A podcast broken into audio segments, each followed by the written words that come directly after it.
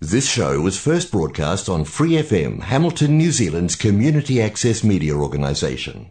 For more information on our lineup of shows and the role we play in the media, visit freefm.org.nz.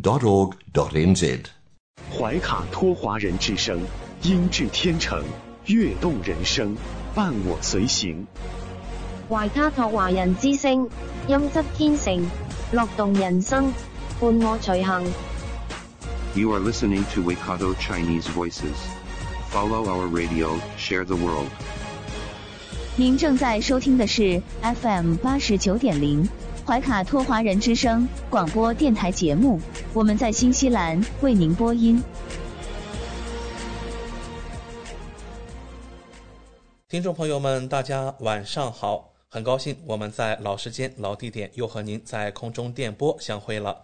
您正在收听的是由我们怀卡托华人之声通过收音机立体声调频 FM 八十九点零和微信公众服务号博雅文创为您并机播出的黄金时段华语广播。时间来到了二零二二年十月十八号星期二晚上的七点钟。那在接下来的黄金时段，将由我奥斯卡还有我的搭档轩轩、小峰为您共同带来。首先和您见面的栏目是由《中新时报》特约播出的读报时间，您将会了解到明天即将出版发行的《中新时报》各个版面的精彩内容。让我们来共同了解。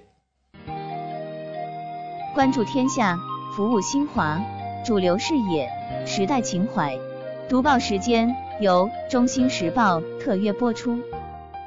周二的中文广播节目，我们首先进入到了由新西兰南北岛全国发行的《中新时报》特约播出的读报时间。主持人小峰和奥斯卡会在这里和听众朋友们分享明天即将出版发行的《中新时报》各个版面的精彩内容。我们首先来关注一下《中新时报》。版号 A 零二新西兰国内新闻：新西兰疫情最新播报。由于病例数字再度反弹，目前新西兰政府正在寻求新的对策。刚刚新闻网站泄露了一项提议，在这份文件中，总理和内阁部门建议，让支撑防疫措施的立法继续维持到二零二五年。据悉。该立法拟于明年五月失效，而政府希望将其延长至二零二五年五月。文件指出，这项立法延长后，能够确保政府在响应疫情时有足够的权限出台防疫措施。要知道，当前许多国家正纷纷放宽防疫设置，而新西兰政府的这一提议对本地企业来说无疑是个坏消息。在询问防疫措施什么时候能够全面解除时，新西兰总理回应称，在预测疫情方面，我始终非常谨慎。我能够告诉大家的就是，相比一年前，新西兰的处境有了很大的变化。现在我们的疫苗接种率很高，对于疫情，我们也有了更多的了解。今后大家可能不会再看到政府出台强硬的防疫措施了，但我们依然呼吁大家在生病时居家隔离。今天，新西兰的模型预测专家表示，目前北半球爆发了大规模疫情，而新西兰本地也可能出现另一波奥密克戎疫情。随着确诊病例和住院率的激增，专家表示，现在当务之急是密切观测肺水监测结果。和基因组测序。今天，卫生部还确认，在通报住院病例时，他们犯了一个统计上的错误，导致实际数字少报了百分之三十以上。卫生部表示，自疫情爆发以来，住院人数增加了五千多人，从一万四千零四十三人增加到了一万九千四百七十六人。卫生部表示。统计错误对其提供的防疫建议没有任何影响。阿德恩也确认称，他已被告知了这一统计错误，并认为该错误对当时发布的防疫建议并没有影响。下面来关注《中新时报》A 零二下一篇文章：王小龙大使会见新西兰毛利贸易组织主席英斯利。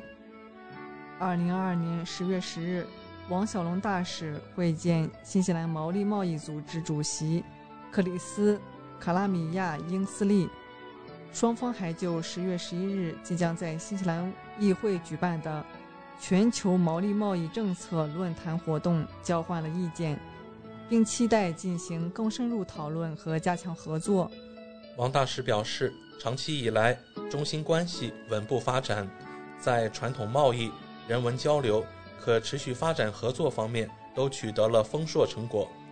毛利社区是新西兰经济和文化的重要组成部分，毛利对华合作还具有潜大潜力。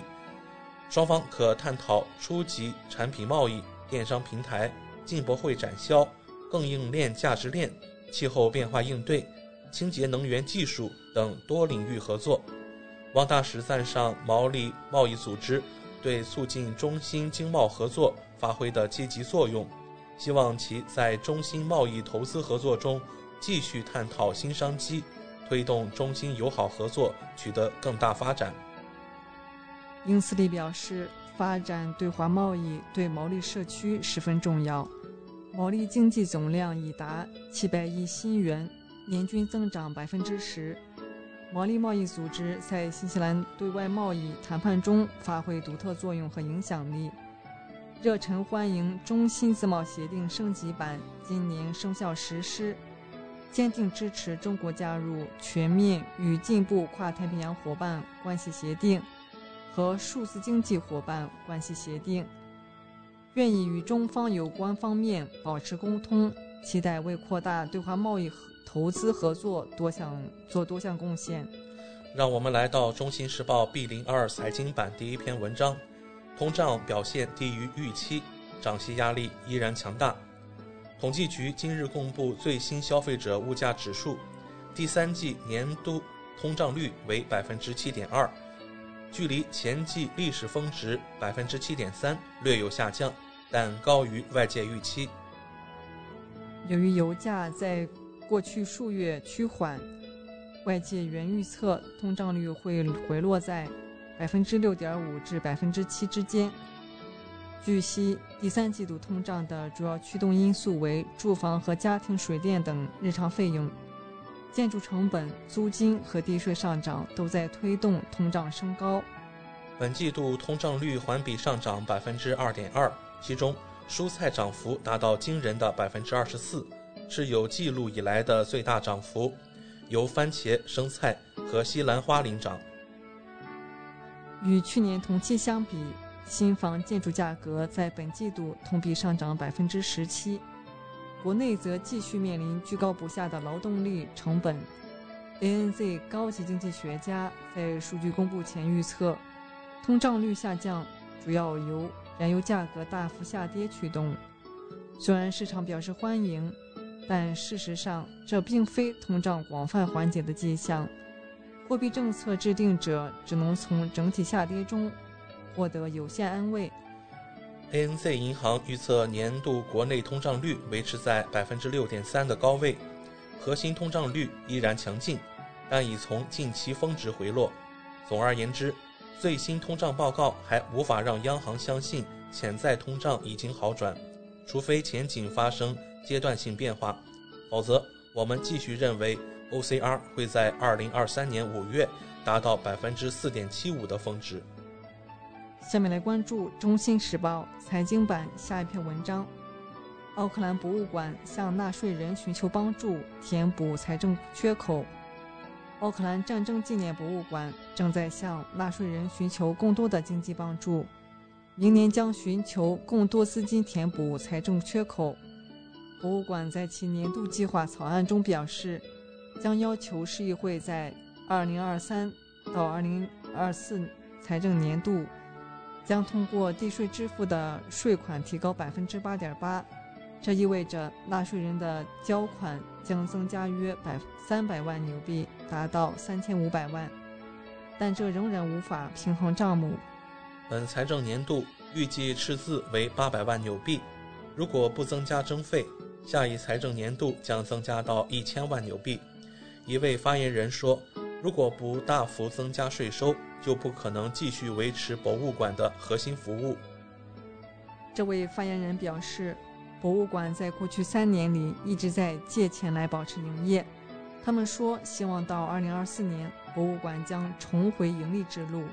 其困境的根源是新冠大流行的持续存在，它阻碍了下线活动的展开，外加海外游客数量减少。尽管存在通货膨胀压力，博物馆三年来也没有从征税中增加资金。这些因素造成了财政状况，如果不大幅增加税收，这种状况就不再可行。我们非常感谢奥克兰纳税人的持续支持，这对于使我们能够为我们的游客提供免费的普通入场券至关重要。根据博物馆的要求，维护征收的税费约为六十纽币，但一般费率是根据房产价值收取的，因此并非每个人都支付相同的费用。博物馆预计，付费国际游客的回归将是增量的。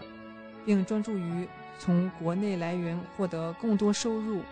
他设定了一个目标，就是在2023年到2024年，从商业项目、赞助和捐赠中获得1600万纽币的收入。该博物馆预计到2023到24财政年度的员工成本将达到2200万纽币，建筑成本为624万纽币。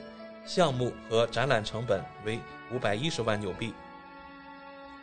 下面来关注《中新时报》B 零三留学移民版第一篇文章：临时移民错失数十亿退休储蓄，相关人员呼吁允许其加入退休金计划。一项新的研究发现，成千上万的临时移民正在错失数十亿纽币的退休储蓄。由奥克兰理工大学进行的研究。从2009年开始，对七万零三百零五名移民进行了为期十年的跟踪调查。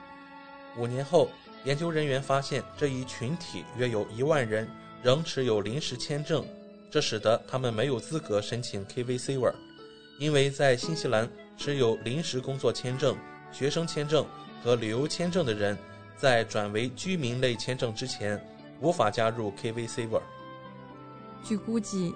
到六十五岁时，这些临时移民将失去三点六万至五点一万纽币的退休储蓄，所有人的退休金损失累计超三十亿纽币。对此，退休委员会主管苏西呼吁废除这项政策。苏西称，如果临时移民能加入 KVCR，那他们的退休之旅将会有一个更公平的开始。尽管临时移民可以用其他方法进行退休储蓄，但他们无法享受和 KVCR 一样的福利，而且 KVCR 无需付出太多的精力就能消除长期投资的常见障碍。来自英国的移民丽贝卡因为持有临时移民签证，错过了三年的 KVCR 福利。他表示，他对此很是沮丧。在这三年里，他不仅要工作交税。就连交的钱也是为别人的退休基金纳税。退休委员会主管苏西表示，每年都有一个新群体可能会失去他们一大笔退休储蓄。这十年来，临时移民群体的损失可能超三十亿纽币，这对他们的晚年生活来说相当不利。此外，由于大多数临时移民都很年轻，这使得错过的退休金总额更多。持学生签证的人平均年龄为二十四岁，持工作签证的人平均年龄为三十岁。苏西称，这项政策的累计影响可能相当大，因为由于这项研究只跟踪了调查了二零零九年的移民，如果将其他年份考虑在内，临时移民的损失将十分巨大。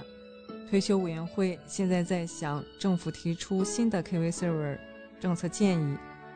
如果临时移民能加入 KVCR，增能增加新西兰对海外劳动力的吸引力。让我们来到《中新时报》C 零二旅游版第一篇文章：新西兰员工已将年假囤报，背后原因很心酸。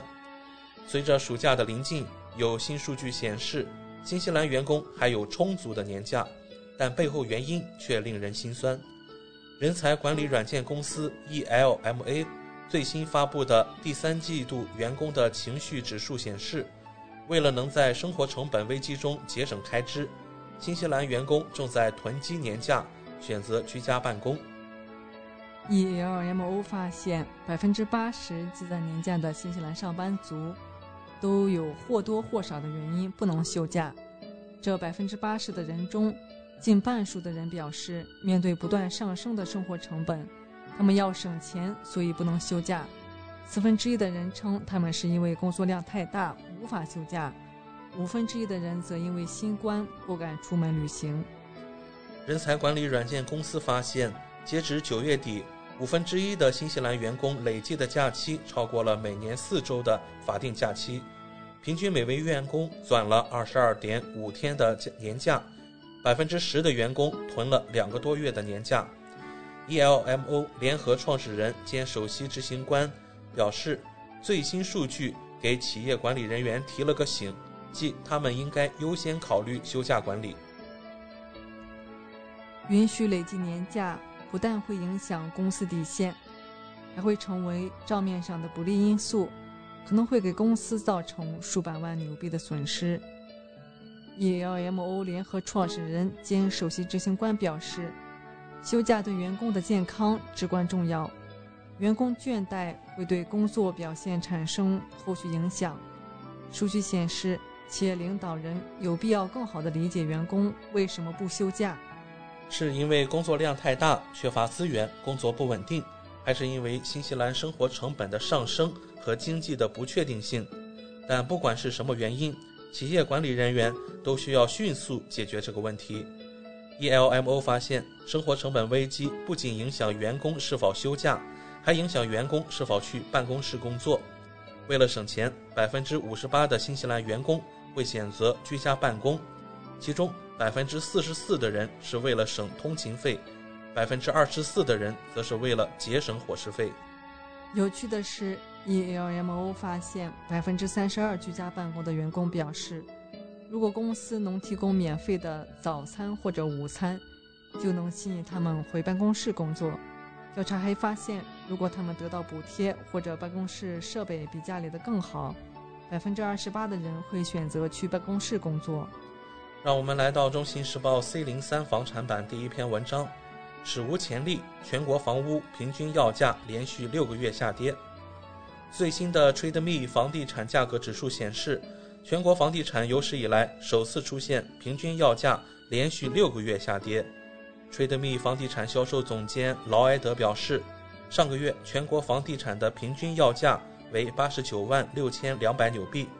与前一个月相比，下降了三千纽币，使新西兰的平均房价达到了二零二一年十月以来的最低水平。马尔堡、奥塔哥和塔纳拉基九月份的跌幅最大，其平均要价环比均下跌百分之二。尽管大多数地区的平均要价在九月份出现下跌，但也有一些例外。尼尔森塔斯曼地区的平均要价上涨了百分之二。怀卡托、丰盛湾、南岛和坎特伯雷地区的平均要价较前一个月上涨了百分之一。劳埃德表示，房屋平均要价可能还会继续下跌。新西兰房地产九月份的平均要价环比下跌速度有所放缓，随着季节性需求的回升，这种趋势可能还会再持续几个月。去年九月份的全国平均要价同比上涨了百分之五。这是自二零二零年四月以来的最小年度涨幅。随着房价的下跌，九月份的房产供应量也急剧上升。劳埃德表示，和去年九月份相比，该网站挂牌出售的房产数量增加了百分之六十七。实际上，上个月的待售房产比任何一个九月份都要多。与去年同期相比，尼尔森塔斯曼地区的房产供应量几乎翻了一番，而怀卡托。北岛和丰盛湾地区的供应量也紧随其后，但九月份全国上市房源的浏览量下降了百分之一。与此同时，奥克兰地区上个月的需求同比增长了百分之十三。与去年同月相比，西海岸、惠灵顿和丰盛湾除是除奥克兰除外，需求有所增长的地区，其增幅分别为百分之六、百分之四和百分之三。惠灵顿的房价也首次出现了年度下滑，该地区的平均要价在九月份出现了有史以来的首次同比下跌，跌幅为百分之三，跌至八十六万五千三百五十纽币。在惠灵顿地区，平均要价一年来首次跌破一百万纽币，跌至九十七万六千三百纽币，而奥克兰的房价依旧保持在一百万纽币以上，其九月份的平均要价为一百一十二点四万纽币，是新西兰唯一一个房价超过一百万纽币的地区。以上就是今天读报时间的全部内容，在此我们也感谢《中新时报》。对本节目的大力支持。中新时报 Asia Pacific Times，新西兰南北岛全国同步发行。关注天下，服务新华，即刻关注官方微信公众服务号“中新华媒”，在线读报、华语广播、视频报道，应有尽有。您关心的时政新闻，您关注的生活爆料，您想知道的商业资讯，您想了解的社会百态。离不开您的《中心时报》。您正在收听的是怀卡托华人之声，调频立体声 FM 八十九点零，这里是新西兰中文广播电台节目。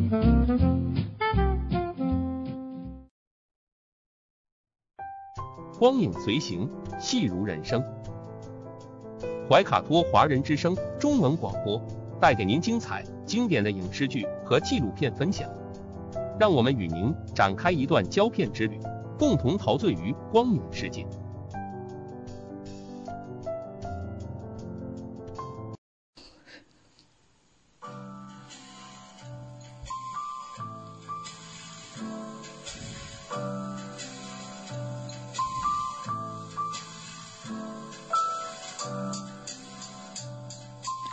亲爱的听众朋友们，新西兰怀卡托华人之声一直陪伴您，我是主持人轩轩。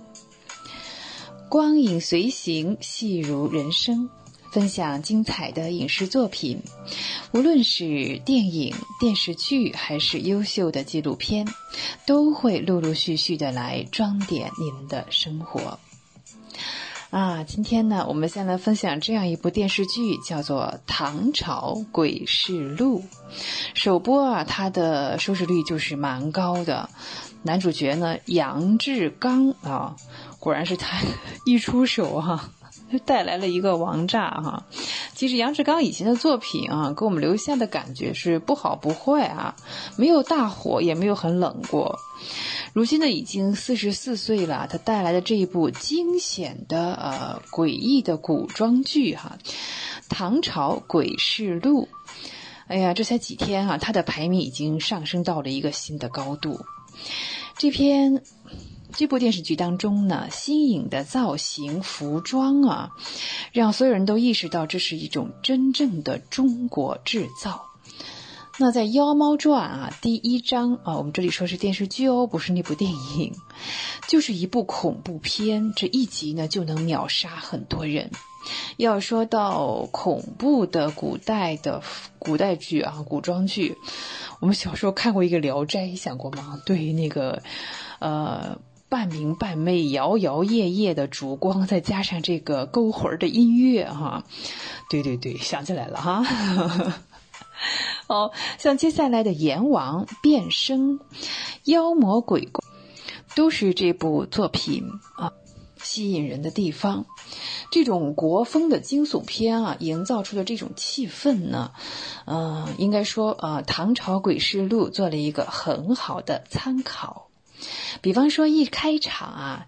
咱们说，一个一位男士啊，正在床上睡觉，他看到那只黑猫跳了起来，跳到房顶上，发出一声尖叫，一把长剑插在一块石头上，没想到这只猫居然变成了一个敦煌美女，凌空而立。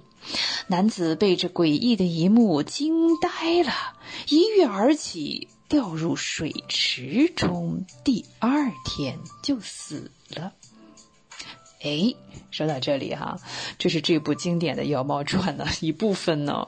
后来啊，新娘出嫁呢，却被蒙面人给杀了。新郎赌博被一箭射中心脏等等啊，这种非常意外的死亡方式，包括现场的布局啊，这些都是剧组自己原创的。那在塑造两个这个反派的造型的时候呢，基本上是采用了我国传统黑白双煞的概念，而这个黑衣人啊是始终戴着面具的。嗯，这个面具白白的啊，光光的脑袋，下巴尖尖的啊，这个脸上还带着这个血迹啊，鼻子就更尖了，但是嘴唇反而很大，看起来真的是刚从这个阴曹地府中走过来的。光是这一集啊，就有四个主角被杀了。哎呀，这个盒饭领的比较快啊。那我们刚才说到这个杨志刚先生哈，是将苏无名这个调皮捣蛋的角色也是演绎的淋漓尽致。苏无名潜入水中，亲身体会死人的感觉，他的胆子确实够大。他来到呢知县的算是办公室吧，第一件事就是跳入水池当中。有人问他在做什么的时候，他一下就跳了起来。他兴奋地说：“嗯，我正在经历着上一任县令的死亡啊！这也是个奇葩，是吧？”嗯，他抬起头来说：“我的马太慢了。”哎，当有这个捕快哈为这个捕杀犯人设下圈套的时候啊，他突然就闯了进来。嗯。被其他的人问到之后呢，他是一脸的冤枉，说我也是来查案子的。那同事的眼中呢，他是一个善于观察别人表情的人。这苏无名在剧中啊是狄仁杰的弟子。比方说啊，这个男主角被梦境啊幻境蒙蔽的时候呢，他还真的以为是一头老虎靠近了他，结果呢，他惊慌失措，呃，想要从窗户上跳下去。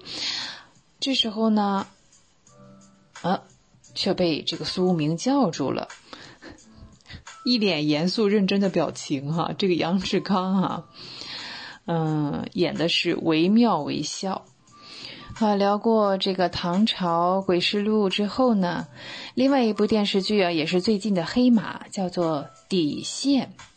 底线这部剧成为黑马，一开始大家都没有想到，应该说它是嗯低开高走这样一种方式哈，嗯，但它是官方出品的，确实这个是品味不俗。毕竟啊，法治题材的这个电视剧演绎这个刑侦破案的多，而且以法院。呃，作为焦点设定题材的呢，却不是那么多哈。一开始大家都是持一个观望的态度，然而没有想到呢，底线这个电视剧呢一经播出，真的是低开高走，势头也是越来越猛。以真实的案例呢改编的剧情呢，呃，更加的引人深思，发人深省。社会呢，当然是一个多维度的、立体的、复杂的，并不是只有黑和白。灰色地带呢，当然也是存在的。在很多的案例当中呢，深陷泥沼当中的当事人经历了怎样的事情，怎样的挣扎啊，怎样的心理上的刺激啊，有着怎样的理智和情感的失控，才造成了令人遗憾的结局。呃，这也是值得我们哀之见之的。面对一个个让人心痛的结局。当事人存在着怎样的悔意啊？在一桩桩案例之后呢，对人性也有了新的审视。在现实当中呢，呃，我们应该引以为戒，避免踩雷踩坑啊。法治社会呀，需要每一个人呃遵守社会的规则和法律的约束啊，全面依法治国，没有任何人能为所欲为。如果一个人的行为啊危害社会和他人，必将受到法律的制裁。说起这部剧的主演啊，靳东、程毅、蔡静文。靳东呢，大家是太熟悉了，又帅气又深沉的一位演员，经常是以上什么霸气总裁呀、老干部啊，对个老干部最常用啊，这样一个形象出现在荧幕前，可以说他的形象有着一定的模式了。呃，这次出演这个正剧哈，嗯，也给观众应该说带来了不少新意哈。经验丰富的靳东呢，在底线当中的表现确实是让人眼前一亮。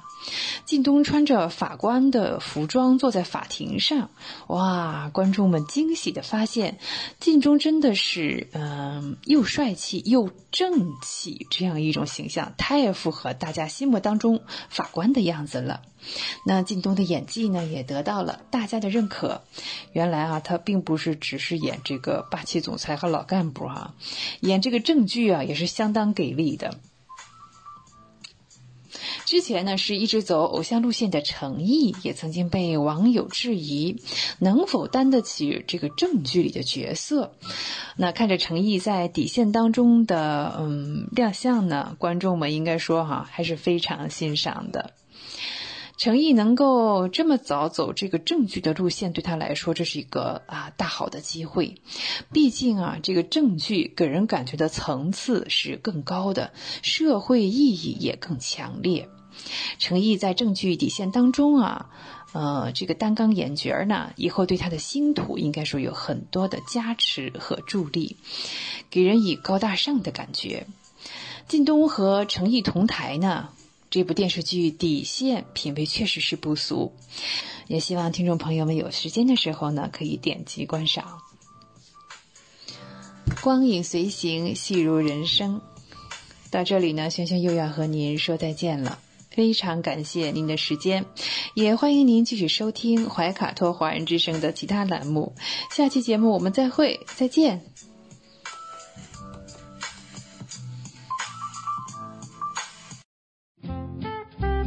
您正在收听的是怀卡托华人之声，调频立体声 FM 八十九点零，这里是新西兰中文广播电台节目。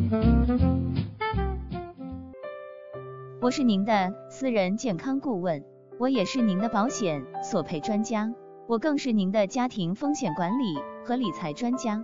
丽丽谈保险，每周二晚上七点半准时与您相约怀卡托华人之声。亲爱的听众朋友，大家好，欢迎来到您熟悉的莉莉谈保险专题时间。我们邀请纽西兰顶尖的专业保险和理财专家莉莉女士，与收音机前和正在线上收听节目的新朋友、老朋友们打个招呼。各位听众朋友们，大家晚上好，我们又见面了。嗯，晚上好。我们知道您是全球百万圆桌 MDRT 顶尖会员。纽西兰第一位获得全球华人金融保险业最高荣誉国际龙奖 IDA 白金奖的保险顾问，新西兰保险行业大奖 Ascent 最高奖项白金奖和 Apex 最高奖项白金奖的获得者，很高兴您做客我们的节目。谢谢阿斯卡。嗯，上期的节目中，我们聊到了新冠对于保险行业的影响，以及在全球范围内。保险公司或再保险公司针对新冠做出的核保或者是保单调整等等。今天我们请丽丽来跟我们聊一聊医疗保险中对于怀孕生产方面的保障。首先啊，请教您，我们购买的高端医疗保险中有针对怀孕生产方面的保障吗？嗯，谢谢奥斯卡。嗯，呃，首先第一个要说的呢是，其实怀孕生产呢，它是在我们购买的高端医疗保险中呢，它是属于 general exclusion，叫大免责。嗯，但是呢，不同的保险公司跟不同的保险计划，它会有一些怀孕生产方面的部分的保障。嗯，呃，有的公司呢，它是作为 loyalty benefit；有的公司呢，它就是在保险中，就是以一个小的这种。benefit 出现的，嗯，那么 in general 来讲呢，我们在纽西兰呢，怀孕生产是免费的，不需要花钱，然后呢，也不需要等待，因为生孩子嘛，两条人命是很大的事情，所以整个的这个纽西兰的公立呢，其实能够提供非常非常好的保障。那么我其实理解呢，就是因为作为我自己也是三个孩子的妈妈，然后呢，我很多的客户，你比如说从国内来的移民，啊，然后呢，或者在这边生第一胎，有的时候可能是第二。胎，嗯，很多人他都可能会比较焦虑，因为没有什么选择，因为在国内的话，大家可以选择去啊医院，然后找不同的医生，是的，然后呢主任医生啊等等。那么在纽西兰的话呢，因为我们的公立医疗系统呢，其实能够为产妇呃提供非常好的照顾，然后包括新生儿，所以呢，其实它整个的服务都是免费的，而且不需要等待。所以呢，我们在纽西兰呢，我先跟大家简单的讲一下我们在这边就是怀孕生产整个的一个程序。嗯啊、那当然就说如果啊，收音机前的听众朋友们呢，如果对这方面没有什么太多的概念的话呢，可以正好趁这个机会呢，可以了解一下。然后我们再来谈到是说保险，我们的医疗高端医疗保险中嗯是否有对这方面的一些部分的一些保障。首先来讲呢，当我们就是说呃怀疑自己怀孕了或者发现自己怀孕了呢，呃大多数的情况呢，我们有。第一个去见的这个相关的专业人士呢，要么是家庭医生，要么呢是助产士。那么在纽西兰呢，助产士他是独立的助产士，然后呢，很多人他可能会选择先见自己的家庭医生，因为毕竟家庭医生对自己的很多信息他都很了解。那么在家庭医生那边呢，我们可以做免费的这个再次的验孕的这个测试，就会比较准确。然后呢，可能一旦确定了怀孕之后，那家庭医生通常呢会给我们开验血。可能就会是初步的第一次的这个验血，那嗯验血是不需要花钱的啊、那么所以呢，只要我们享受免费的公立医疗，那整个这个生产从最初期到产后这些整个的一套都是不需要花钱的。那么我们验血之后的话呢，那当然什么都是正常的话，那家庭医生呢就会建议我们去找这个独立的助产士，找 midwife。那独立的助产士呢有很多很多，有讲中文的，有讲英文的，然后包括有的呃就是各个。啊、国籍的可以讲不同语言的都行，我们可以根据自己的需求，啊、或者身边朋友的介绍去选择适合我们的，并且他是能够就是他有时间可以照顾我们的，因为毕竟来说怀孕有九个月的时间，那么这个助产士需要从头跟到我们，一直到出生之后，甚至宝宝在可能前一两一个月都是前两周到一个月都是属于助产士的这个范围，回头之后才会转到 Plunket 那边去。那么当我们联系了这个助产士呢，然后助产士他也有时间，他会跟我们签订一个就是这个护理的这个合同。那么之后的话呢，这个助产士他会负责我们整个怀孕期间的这个所有的，包括我们的检查。然后呢，当然这个呃刚开始从怀孕初期呢，可能我们在见这个助产师呢，可能就是每一个月可能见一次。然后呢，到了怀孕的后期的话呢，看不同的 trimester，那我们可能再见助产士会变到频繁到一个礼拜一次。那如果怀孕中我们有出现任何的其他的 complication，比如说妊娠糖尿病，这是比较常见的，尤其在华人朋友中间其实是蛮蛮常见的。那么可能就是助产士会对我们有一些额外的一些监测。那么在怀孕中呢，通常来讲呢，我们需要做两到三次的 B 超。那么这个 B 超呢，通常第一次呢是看我们这个就是判断我们这个胚胎的大小，然后看我们这个预产期是什么时候。然后呢，第二次的 B 超呢，大概是在十周到十二周的样子。然后呢，这个是作为这个啊。唐氏综合症的这个筛查，我们叫 NUCO scan，然后通常是在纽西兰是由这个做 B 超加上做验血来完成的。嗯、那这个大家可能有生过孩子的都知道，这个都是免费的。嗯，然后呢也不需要花钱。那有的可能有的朋友会讲说，为什么我们在怀孕中的 B 超有时候需要花一些钱呢？其实这个是跟检查机构不一样，然后呢，它可能。呃，申请到的政府 funding 或者是说它制定的价格不一样，那有很多的地方我们是可以选择免费去做这样的检查，完全不需要花钱。也有部分的检查机构要收一部分的钱，你比如说有的地方可能要收五十块钱或者是什么样的。嗯、那当然，就像我讲的，大家可以选择不需要花钱的地方，所以那整个整个过程就都不需要花钱。然后第二次的这个 B 超呢，就刚才我提到第三次的 B 超呢，可能就是在二十周的样子啊、可能再做一个这个 B 超，看看这个孩子成长的这个问题，那个时候就能够看到性别了。我们大家就是想要知道的这个性别。那么呃，所以呢，这个是我们在正常情况下怀孕生产中可能会牵扯到的，有定期的验血，然后呢，助产士会给我们开验血单，然后呢，有定期的这个独立助产士帮我们监测心这个胎呃胎儿心跳，然后呢，包括测验我们的这个。啊，就是做尿液检查，看看就是比如说血糖啊等等这些东西，嗯，啊都会在里面。然后包括我们的这个 B 超。那如果是说我们在怀孕中有遇到一些高风险的一些问题，比如说妊娠糖尿病啊、妊娠高血压等等这些，那么通常呢，助产师会推荐我们到公立医院去见这个专家。公立医院有专门的妇产科的这个专科，那这样的这个见专科也是。也不需要花钱，然后在这个时候呢，往往这个可能 B 超就会比较频繁，可能就是每次去见专科都要再做 B 超，可能就变成每个月做一次。嗯，所以呢，可能不同的人的情况不一样，可能就是有的时候可能接受的服务，可能有的人觉得说。啊，非常的密集，我能够做的检查，或者是见医生。有的人觉得说，好像，哎，整个孕期好像也没有什么太多的检查，没有什么人理我这样子。那但这个主其实就是根据就是产产妇具体的身体的情况跟胎儿具体的情况。然后我们生产的话呢，嗯，我们可以选择在两个地方生产，一个是公立医院，另外一个是生产中心。那么这两个呢各有各的优缺点，当然我相信很多人有自己的 preference，有的人选择在家里也可以。那么呃这个在医院里头呢，那好处呢肯定就是说，因为万一有什么意外的话呢，他可能比较能够快的能够应付。然后呢，在这个生产中心的话呢，环境可能比较 relax 一点，很多人他可能会比较喜欢。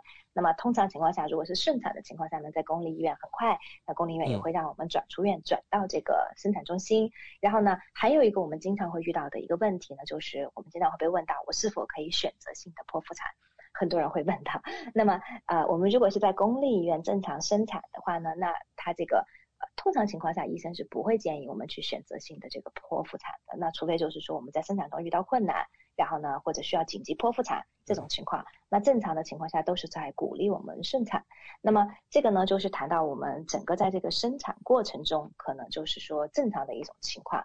那么现在我们来谈谈这个保险里面对这个怀孕生产的这个保障。嗯，那么首先来讲呢，刚才我提到了大多数的高端医疗保险，它对于怀孕生产呢，它都是在大免责，因为我们公立医院能够免费提供这方面的保障。因为我们之前在谈到高端医疗保险呢，我们也强调了这一点，就是说我们纽西兰的高端医疗保险，它是建立在公立医疗的基础上的，所以公立医疗能够及时救治的东西呢。呃，我们的医疗保险都会用不上。刚才这我提到的怀孕生产就是其中一个典型的例子。嗯，那么呃，我们的保险中它对怀孕生产会有一些什么样额外的保障呢？第一个就是现在刚才我提到了，很多人呢他会觉得是说我们做 B 超可能会有一些额外的费用，对不对？嗯，那么还有一些人呢，我们在就是做这个，就是有的人比如说在做这个。啊，在做这个呃搪塞的时候，那可能很多人觉得说，我只是做这个 B 超 n u c l e scan 加上这个验血，还不一定很保险。很多孕妇呢，她比如说，甚至于说她做出来之后有一些风险，那很多第二个选择就是羊水穿刺的一个检查，那很多孕妇她不愿意。那么还有一种检查呢，叫 NIPT 的检查，是 DNA 的这个基因筛筛查。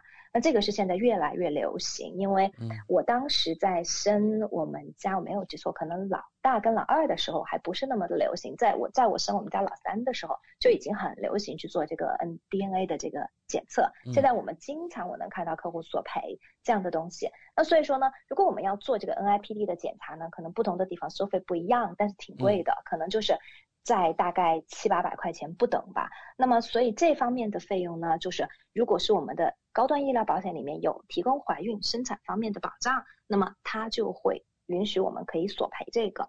但是我举一个例子，不同的公司呢，它对于怀孕生产的保障呢，它其实不一样。我拿我自己的保险来举例子吧。你比如说我的保险呢，我买的是 AI 这个公司的这个 Private Health Plus 这个计划。那么在这个计划中呢，它对于怀孕生产呢，它其实分成了两个部分。第一个部分的保障呢，是它每一年，就是我们每一次怀怀孕，每一个人在每一个保险年度，它会有一个一千五百纽币的一个额度去支付怀孕、生产和不孕不育相关的费用。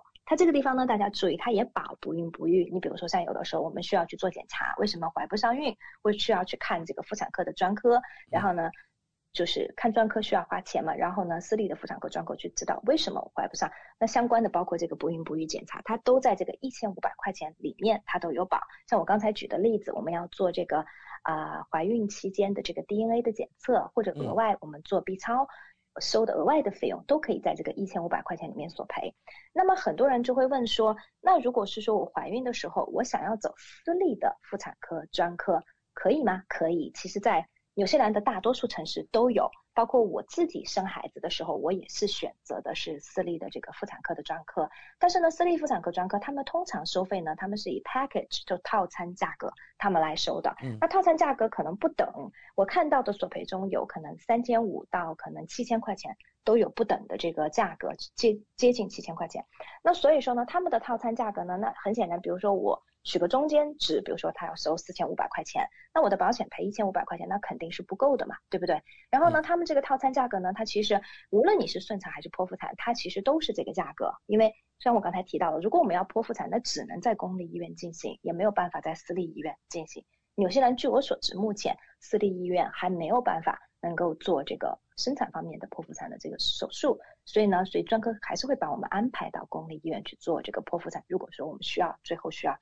就是需要剖腹产的话，那么另外一个问题呢，就是刚才提到了，就是它这个保险呢，比如说拿 AIA 的保单来举例子，它有一千五百块钱的这个额度。那么这个一千五百块钱的这个额度呢，虽然我们可以去做这个，包括这个啊 DNA 的检测啊、超声波的检测啊，甚至在不孕不育中呢，我们也可以做这个关于 IVF 相关的这个。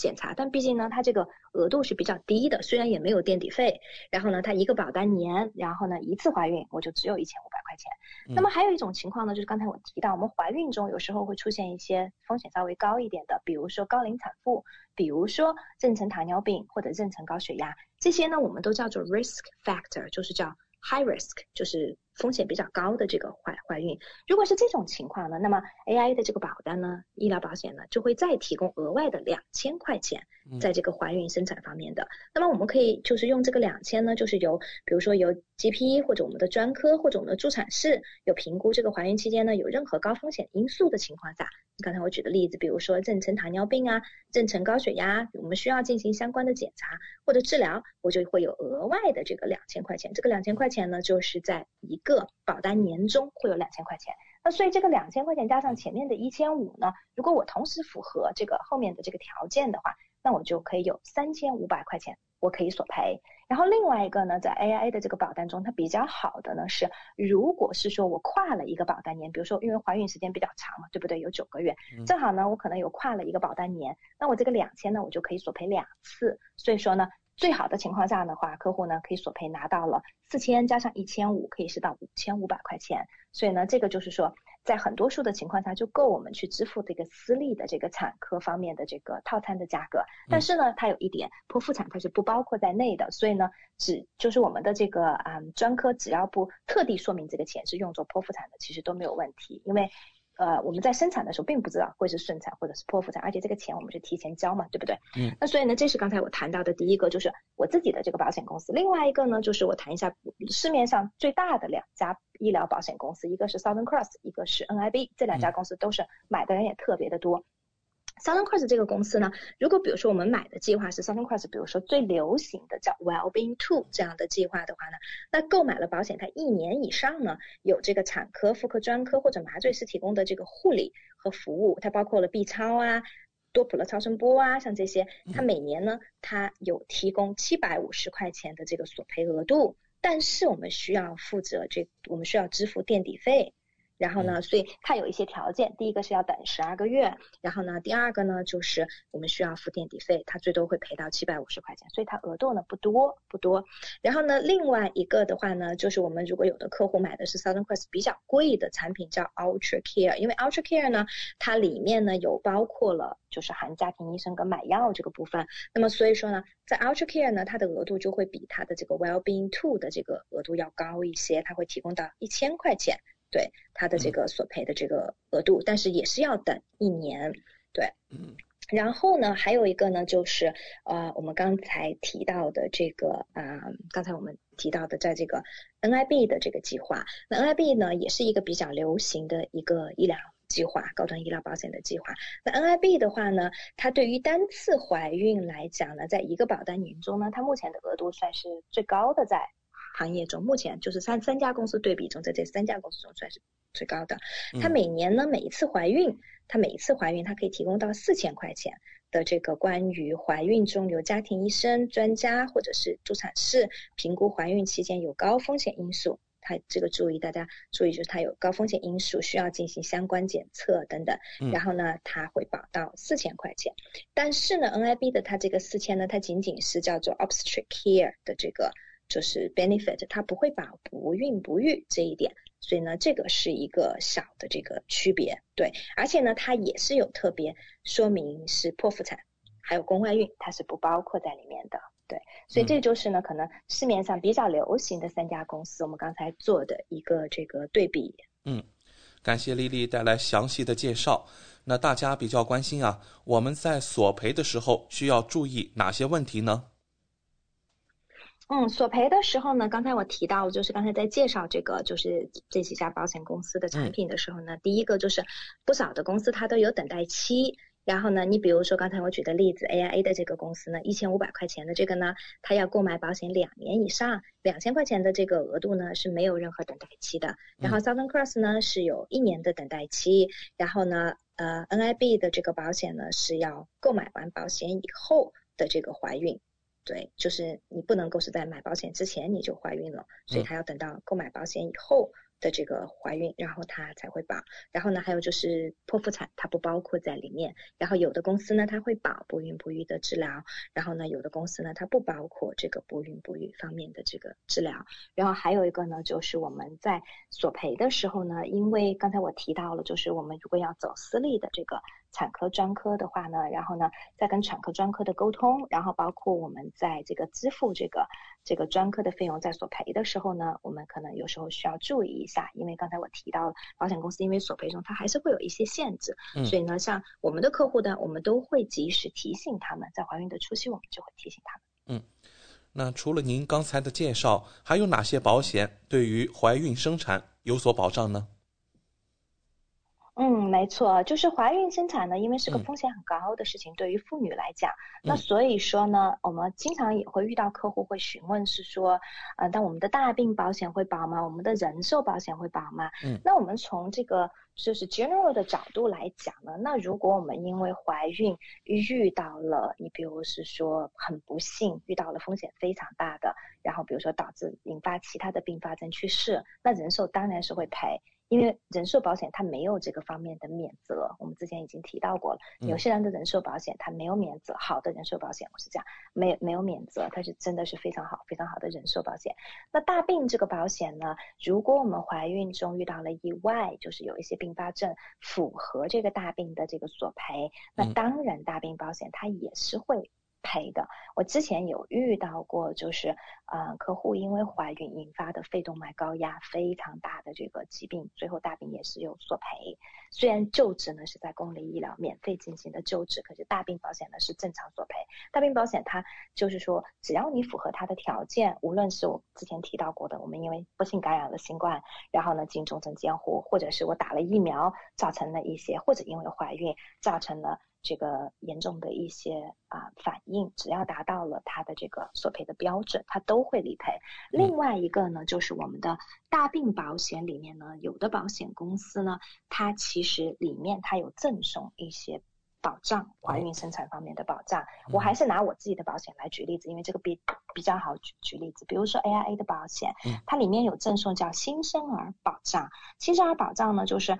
它是自动送的，你购买了这个大病呢，它就自动会送。就是说啊，如果是说这个新生儿出生出现了五种中的任何一种的这个先天性的残疾，那么它就会一次性的理赔。你比如说像兔唇、唐氏综合症、脊柱裂，然后呢失明、完全失明，或者是说缺少就是两个这个啊我们的肢体，包括手或者脚等等这样子，嗯，然后先天性肢体残缺这些，它。就是会有新生儿的这个保障里面的这个索赔，然后呢，嗯，当然它这个它是说的，它这个就是定义是要就是出生的时候患有。五种特特定先天性疾病中任何其中一种，并且在出生三十天后要存活下来，然后呢，他会赔到我们的保额百分之五十，最高达到五万块钱。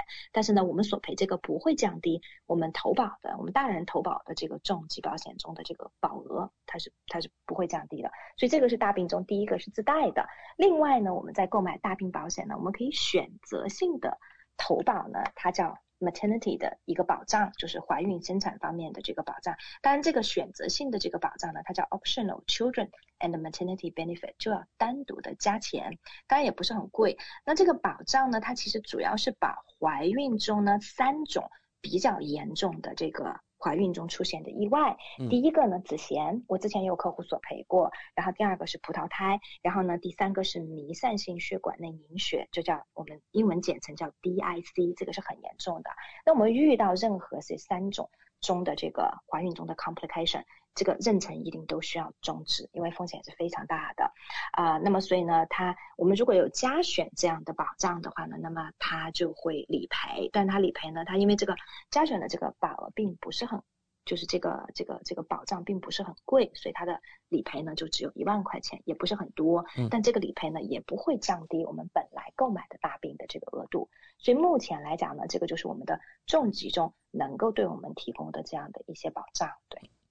感谢丽丽今晚带来医疗保险中对于怀孕生产方面保障的精彩介绍，和听众朋友分享了最新的业界资讯。选择丽丽就等于选择了一位私人健康顾问、保险索赔专家、家庭风险管理和理财专家。再次感谢您今晚带给我们的访谈节目。嗯，谢谢大家。如果大家还有额外的问题呢，欢迎大家下来以后呢可以联系我，添加我的微信，微信 ID 呢是 N Z L E E L E E，或者搜索我的手机号码零二一八九六三五八，然后可以单独跟我咨询。嗯，好的，谢谢丽丽，我们下周老时间和大家空中电波再见。谢谢，我们下周见。跟 Lily 买保险，关键时刻从来不会让您失望。听众朋友不但可以在每周二晚间七点半收听到 Lily 在怀卡托华人之声的专题节目，还可以在每周全国出版的《中心时报》财经、保险、金融版面找到 Lily 的专栏文章和联系方式。我是您的私人健康顾问，我也是您的保险索赔专家，我更是您的家庭风险管理和理财专家。丽丽谈保险，每周二晚上七点半准时与您相约怀卡托华人之声。怀卡托华人之声，音质天成，悦动人生，伴我随行。怀卡托华人之声，音质天成，乐动人生，伴我随行。You are listening to Waikato Chinese Voices. Follow our radio, share the world. 您正在收听的是 FM 八十九点零怀卡托华人之声广播电台节目，我们在新西兰为您播音。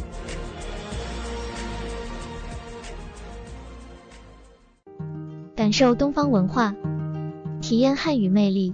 怀卡托华人之声电台主播轩轩主持，中文了不得，让您足不出户，感受地道中文，轻松学汉语。快乐中国行。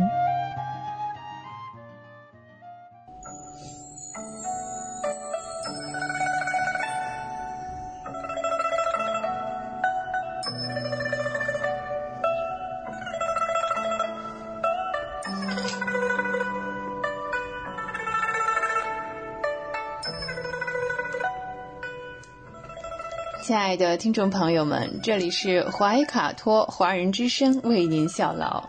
接下来呢，是轩轩为朋友们带来中文了不得。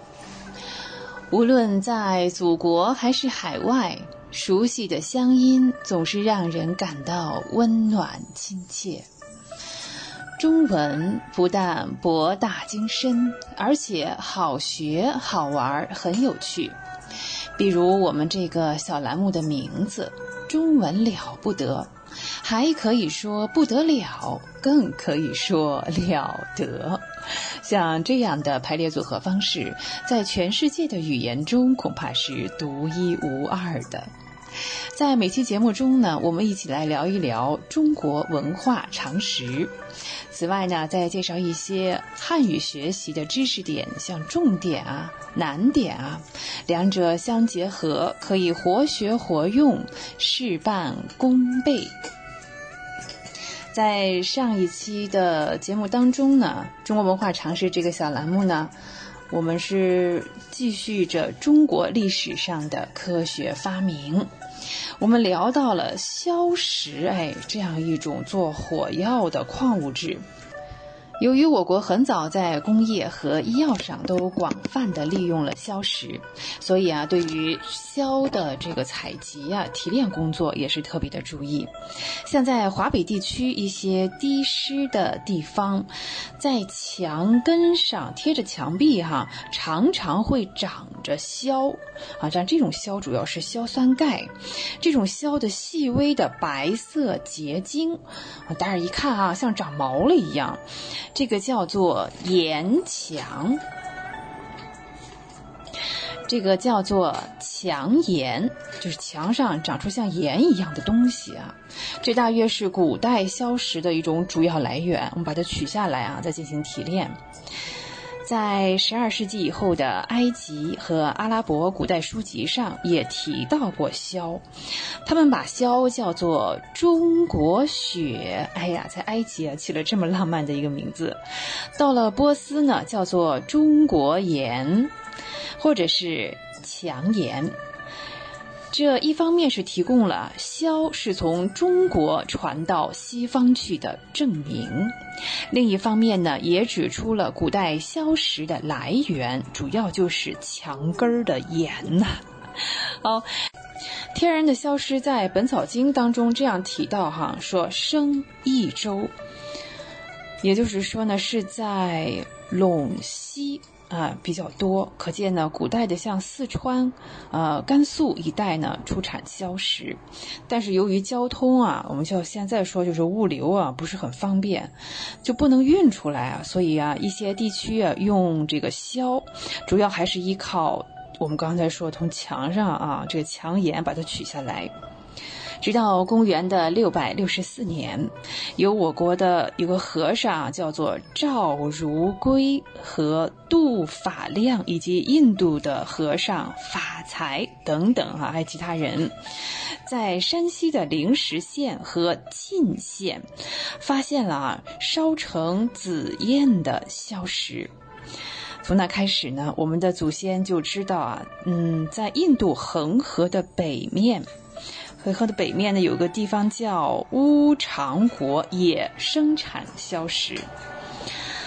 李时珍的《本草纲目》中啊，曾经提到说，硝的提炼啊，我们来看啊，这个提炼方法真的是非常的环保，全是天然的材料，用鸡蛋清和硝搅拌均匀，然后呢，加上水。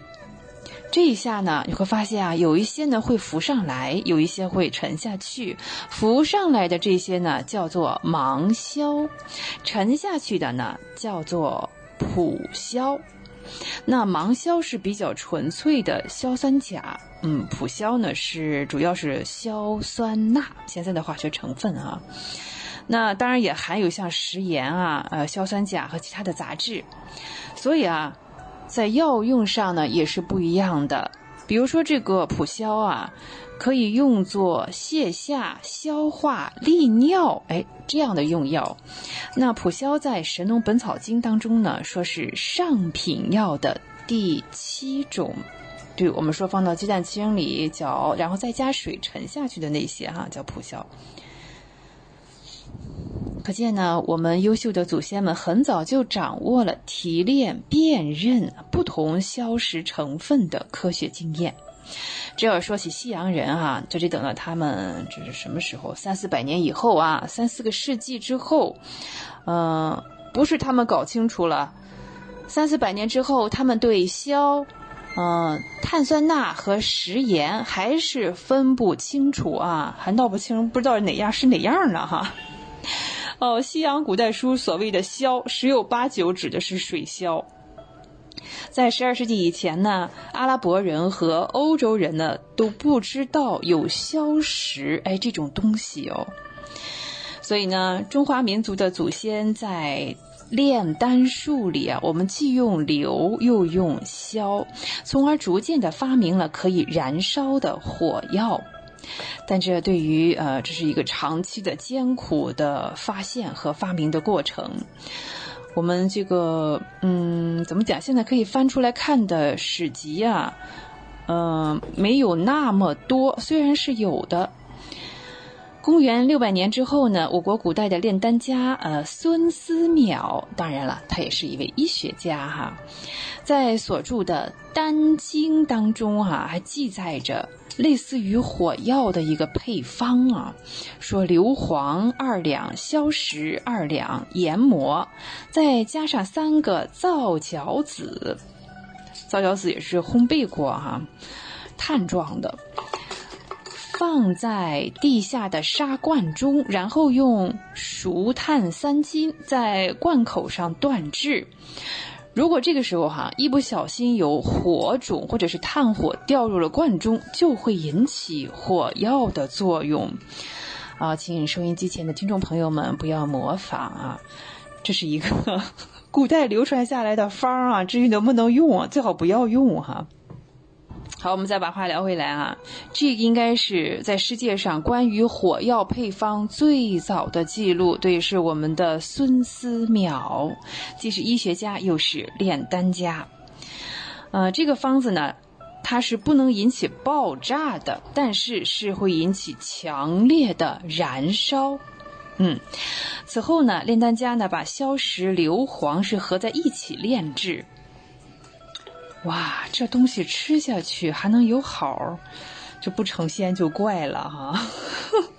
哦，制造成了呃这个仙丹，但这个过程当中呢，实际上呢也造成了许多的像这个火灾呀、房屋烧毁呀、自己被烧伤、炸伤这样的事故。比方这个《太平广记》这本书当中啊，卷十六写过这样一段故事：在隋朝的初年，有一个叫杜子春的先生啊，访问一位炼丹老人，老人就邀请他啊，嗯，先住下吧。半夜的时候呢，他突然被惊醒了，然后就看到炼丹炉中。有紫烟冲了出来，哎，不是冒出来，也不是升起来哦，而是一下子冲出来，顷刻间烧起大火。所以啊，这个炼丹在配置这个药方成分的时候，经常是这个多一点，那个少一点，稍微一疏忽就会引起火灾。火药虽然是由炼丹家们发明的，但是呢，这并不是他们的本意啊，不是为了追求什么长生不老、强身健体啊，对吧？可不是为了吃这个去自杀吗？炼丹家不希望它有强烈的爆炸力哈。哦，但是在另一方面呢，火药一旦进入了军事的领域啊。那我们不仅要利用它燃烧的力量，还要让它发挥爆炸力、燃烧力，甚至是毒性，还有像烟雾弹啊等等这样不同的作用，进行不断的研制啊，引起武器制造的一个改革。我们从兵刃进入了火器时代。从我国火药用于战争的记载啊，我们可以看出来，在宋代。啊，陆震有一本《九国志》，这当中啊记录了郑藩攻于章郡的时候呢，用过一种武器，叫做发机飞火。呃，这个应该是引起大火的一种武器，就烧了当时的龙沙门。呃，许栋解释说呢，飞火什么意思啊？就是火炮、火箭之类的。北宋时期啊，火药是百分之百肯定已经运用在了军事上。到了九六九年，那是宋太祖了哈。冯一生和薛一方，哎呀，这俩名字太好了啊，既排比又押韵。冯一生和薛一方两人呢，发明了火箭法，并且是试验成功。后来的书呢，《五经总要》说呢，放火箭者加画皮语，以火药五两灌足后，翻而发之。可见那个时候啊，火药是用慢性燃烧的，然后呢，还要加上其他的，像有这个抛石机呀、抛掷火药包，啊，叫做火炮。火药武器呢所显示的威力引起了呃，当然军事家们的重视，同时呢也为抵抗其他的种族入侵起到了很大的作用。对于火药的运用和武器制造的研究引起了特别的注意。在公元一千年，士兵出身的一个人叫唐福，嗯，他和石进先后发明了燃烧性的火药武器，有火球和火棘犁，哎，这两个武器。火药武器的出现啊，反过来呢，又推动了火药的研究和大规模的生产啊。这现在来说，这就叫军工啊，兵工厂哦。那五经总要上面呢，也有详细的记载那时候的研究成果以及新型的火药装备的内容。在宋代哈，我们对火药的研究已经达到了这样的程度，火药制造的规模自然也是相当大的。当时的朝廷设有军器监，军队武器监制这三个字啊，军器监这个机构是很大的。他的名下呢有十一个大作坊，像火药作、青窑作、火作、猛火油作等等，雇佣的工人呢是达数万人。哎呀，这是提供了好多的就业机会啊。分工是很细的。在公元一零八三年，宋人呢为了抵抗西夏人入侵兰州，曾经一次使用了火药箭。大家猜猜看，一次用多少支？一万、两万、一千、两千？嗯，是二十五万支。在一场战争当中，我们用了二十五万支火药箭，可见呢，不仅是我们使用的数量大，而是我们生产规模跟得上，是吧？对，我们的武器装备啊，有这库存啊才能用啊。啊，由于硝的提炼、硫磺的加工，火药的质量呢也大大提高，促使了火药武器的发展。进一步呢。我们刚才说是燃烧型的，是吧？然后引起大火，还没说到爆炸啊。现在就从这个燃烧型到了爆炸型的一个火药武器。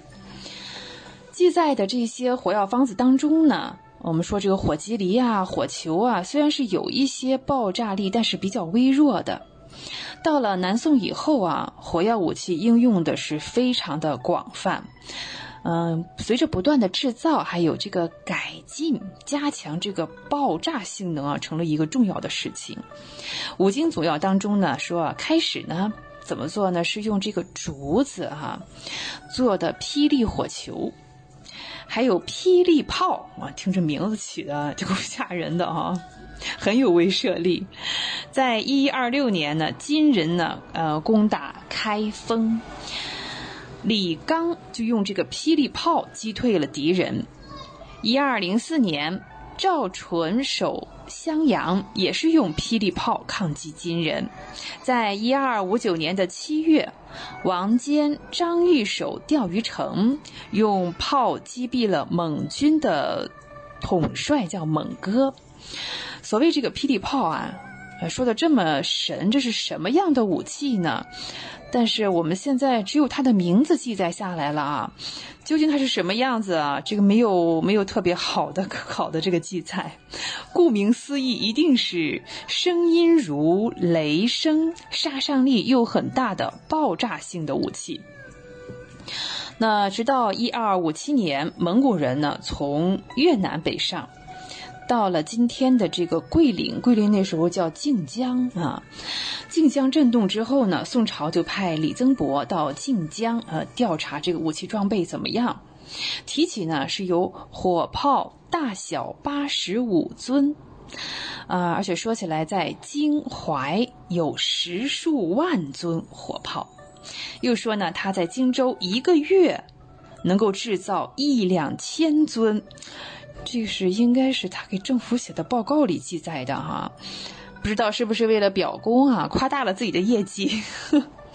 不过当时要说起来呢，嗯，那个时候这个铁制的火炮在荆州啊，还有这个造炮的工厂啊，像这个铁炮的形式哈，就是如袍状而口小，用生铁铸成的，它的这个厚度，整体这个铁炮的厚度呢有两寸。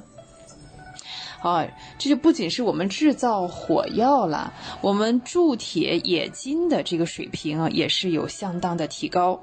在武器改革的要求下，嗯，有条件呢，用铁壳来代替原有的这个嗯爆炸型武器的外壳。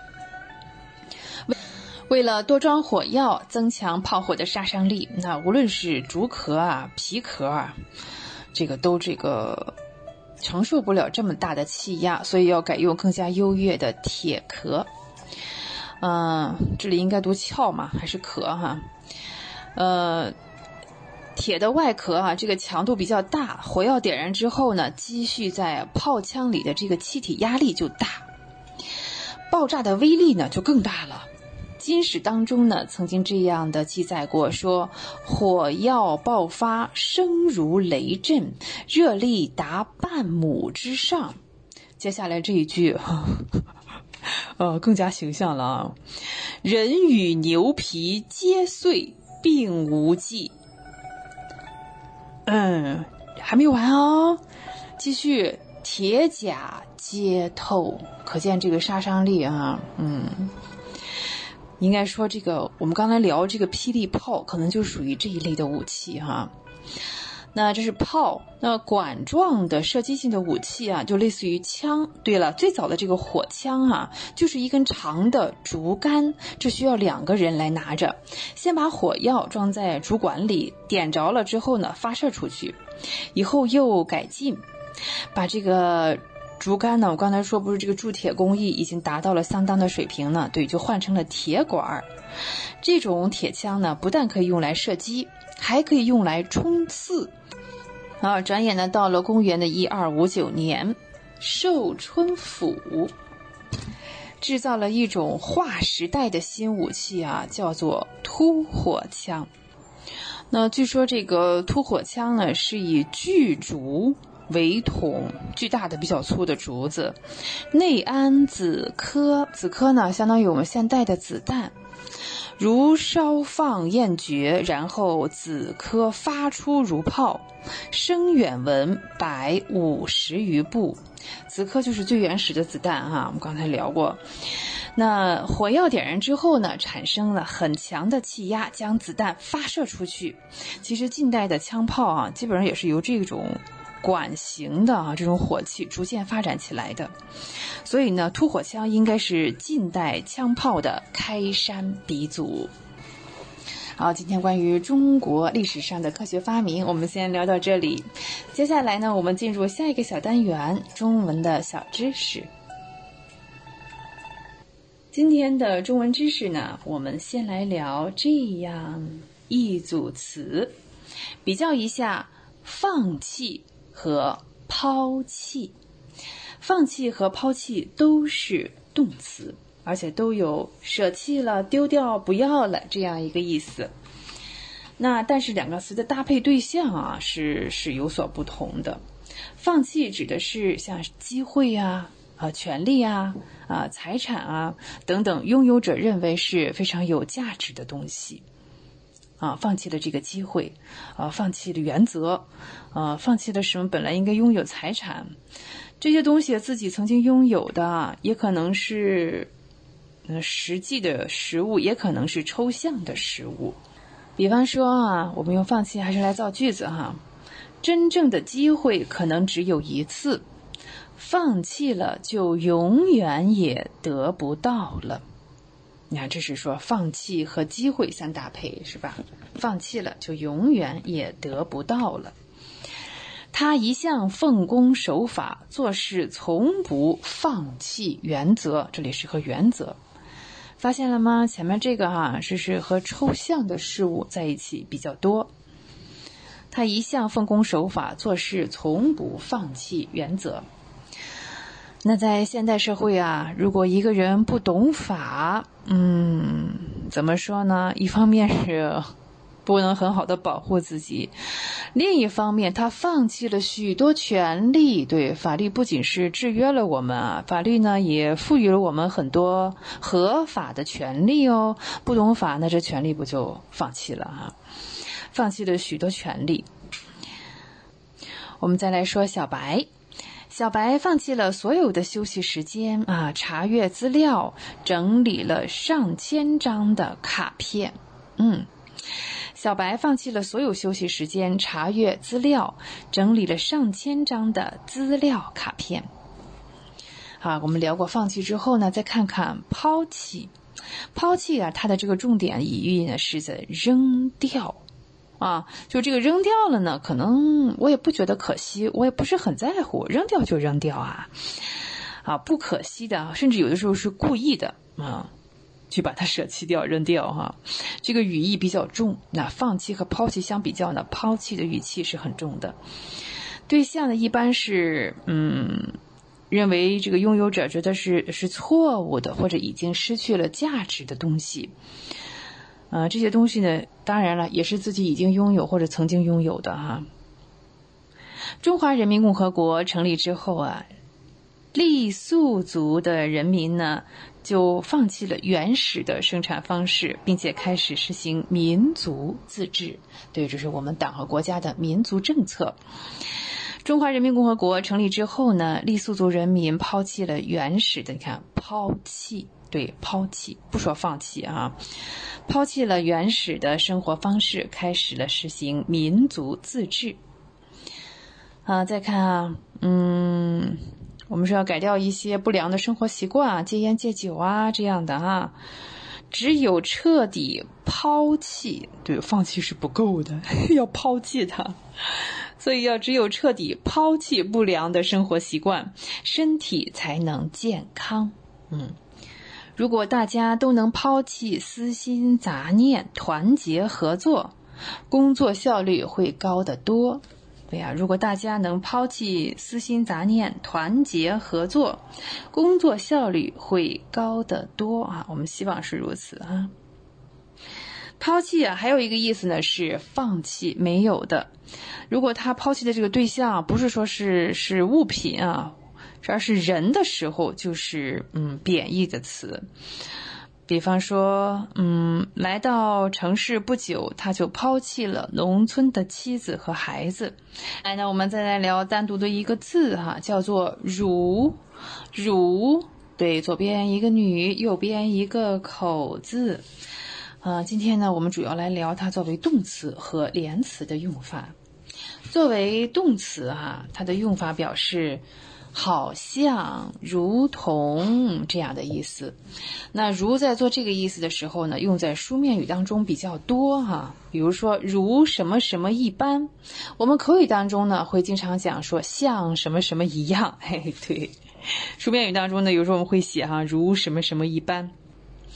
在汉字的成语当中呢，呃，我们也经常用如开头，像如获至宝，有吧？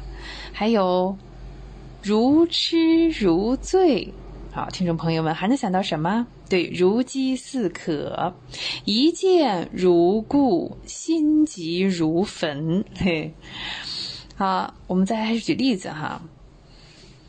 美好的青春，呃，转瞬即逝，如闪电般迅速。美好的青春，转瞬即逝，如闪电般迅速。啊，别太伤心了，事情并不如你想的那么严重。嗯，我们再提一个城市哈，一说起昆明，对我马上想到一个词，四季如春。对，昆明的气候四季如春，温暖宜人。如呢，还可以表示比，比得上。啊，可以和什么相比较是差不多的。那当然，它的否定形式我们以前也应该学过了哈，这样不如啊，与其不如。我们看啊近两年的降雨量呢是大大的减少了，而且一年不如一年，一年不如一年啊。所以在比较当中呢，我们用不如这种形式来进行比较。再看人工采育的人参，叫做原参，一般是六年以上呢就可以采收，但是药效呢不如野山参。哎，我又用到了这个不如哈，就是原参不如野山参。射击运动啊，与其说是技术战，不如说是心理战。运动员的心理素质是更加的重要啊。啊，以上呢都是如作为动词的用法。再来看它作为连词，实际上是保持一种这个像假设的哈这样一种形式，相当于如果如有问题，请立即拨打电话什么什么什么。是吗？哎，如果有问题，就表示这个意思。嗯，这个问题如不及早解决，后果不堪设想。嗯，这个问题就是如果不及早解决，那单字就是一个如啊，如不及早解决，后果将不堪设想。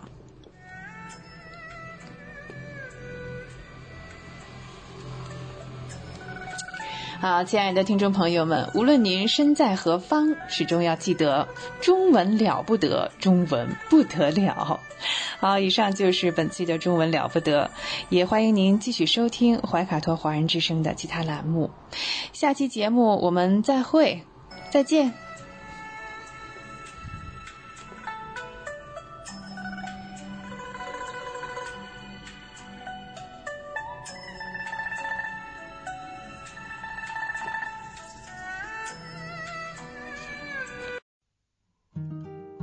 感受东方文化，体验汉语魅力。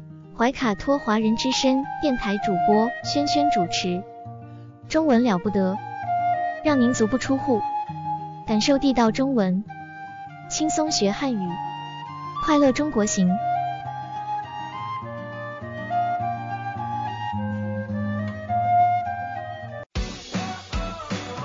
中新时报 Asia Pacific Times。新西兰南北岛全国同步发行，关注天下，服务新华，即刻关注官方微信公众服务号“中新华媒”，在线读报、华语广播、视频报道，应有尽有。您关心的时政新闻，您关注的生活爆料，您想知道的商业资讯，您想了解的社会百态，离不开您的《中新时报》。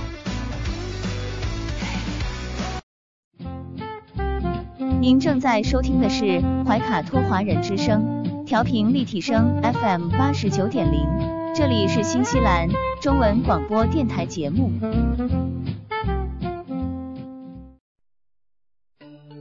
知音、知心、知天下，同行、同心、同精彩。怀卡托华人之声美文分享栏目《心情物语》，用耳朵倾听你我的快乐，用心灵关注世界的宽广。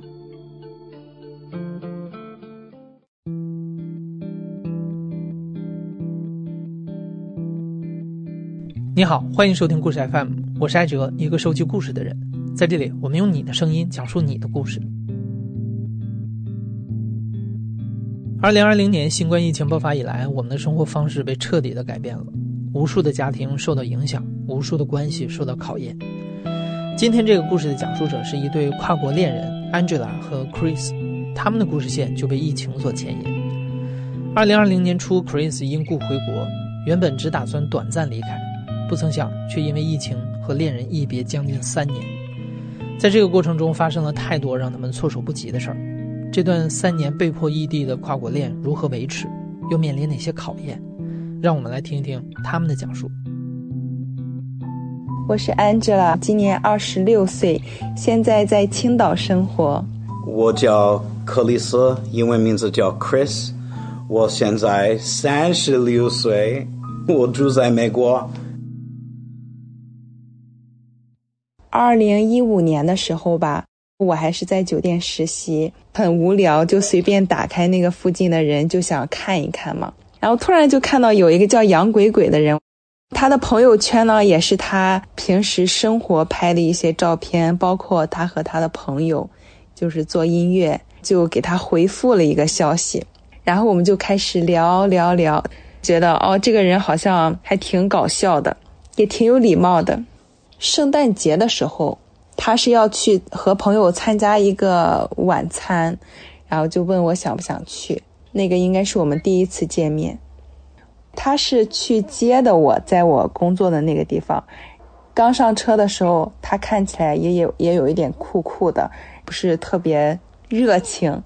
但是慢慢慢慢，他就开始跟我聊聊聊聊聊。然后包括我们去吃饭的时候啊，他也给我夹菜，然后照顾到我的心情。我觉得，嗯，有一点不错。第一次见到的时候，我我觉得。我觉得 这这个人真的很漂亮，真的很好看，也很年轻。我想一想，我是坏叔叔吗？他是很知道怎么样去让我开心。比如说，我们一起去逛街，他看到一一个我喜欢的东西，他会买给我啊；或者是他看到我喜欢喝的奶茶，他经常会偷偷的准备好给我。我觉得就是一个互补，他身上没有的东西，可能我身上有，他觉得很吸引他。那我身上没有东西，但是我在他身上看到了，我也会觉得很吸引我。我们断断续续约会这样七个多月吧，然后才真正的确定关系。从二零一五年相识到二零二零年初，和大多数的恋人一样，五年的点滴相处里有甜蜜，也难免因为年龄、成长和文化背景、个性等的差异而产生摩擦分歧。但尽管如此，双方都已经在心里默默的确定彼此就是自己的唯一。后来有一次在一起去韩国的旅行途中，Chris 身体出现不适，他决定尽快回到美国看家庭医生。在离开中国之前，他来到安吉拉的老家。在他的父母面前正式向安吉拉求婚。我很紧张，我问一问他父母可不可以跟他结婚。我告诉他们我那么爱他，我给他们确定，我说我以后会保护他，我会做一个很好的老公，等等等。他们说这是我的宝贝，你必须要对他好，你必须要一直都好好照顾他。我告诉他们，嗯，没问题，肯定没有问题。第二天他就坐飞机回了美国，也没有想象到，就是说他回去之后再回不来这样。我的想法就是我可以回美国看医生两三个月，然后回来。谁知道这个疫情会变成那么严重？我二零二零年二月一号到美国，然后二零二零年二月二号。美国关门，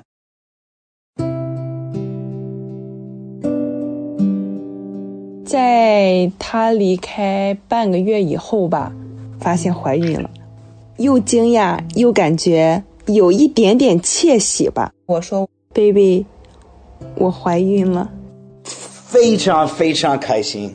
第二个反应是很害怕，因为我不在，我们还没准备好。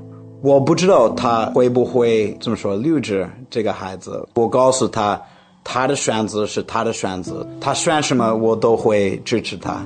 如果你要有这个孩子，我会做一个好爸爸，一个好先生。你别怕，我会找办法。但是我没告诉他，那个时候在我心里我就非常非常希望他选 有孩子。我那个时候我很年轻嘛。